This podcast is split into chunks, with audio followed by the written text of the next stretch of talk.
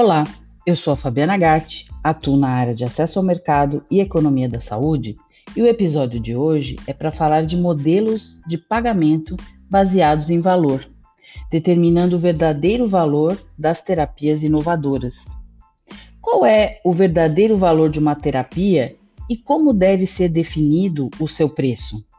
Com novas terapias sendo aprovadas, as quais prometem maiores benefícios aos pacientes, mas têm um preço correspondente de dar água nos olhos, e por outro lado, tanto os gestores públicos quanto privados tentando descobrir como pagar por tratamentos sem falir os sistemas de saúde.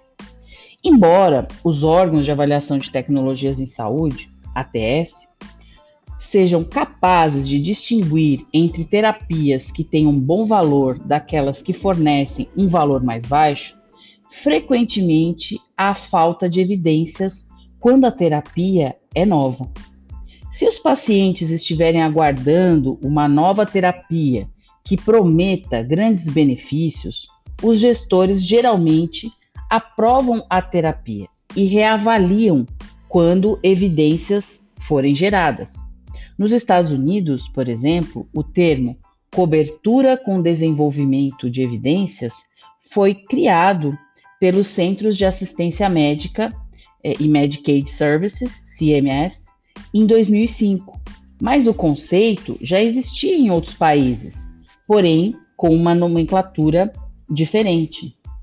De acordo com Erzberger, 2014, uma revisão sobre cobertura com Evidence Development, Coverage with Evidence Development, CED, em diferentes países, ele avaliou o que funciona e o que não funciona.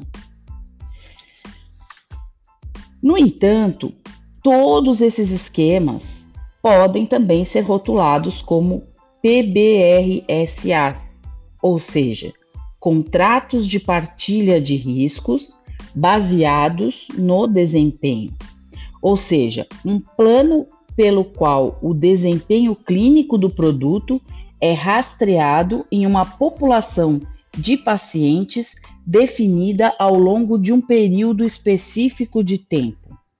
E o nível ou continuação do reembolso é baseado em resultados econômicos e sanitários alcançados.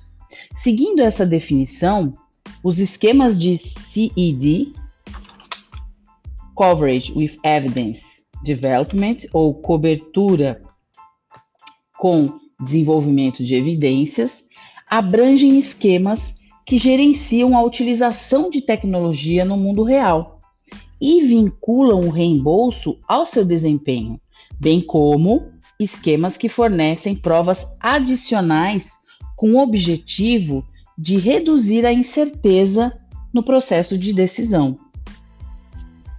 Primeiro, nós vamos entender o que significa essa cobertura com desenvolvimento de evidências, mas isso eu vou deixar para o próximo episódio. Até lá!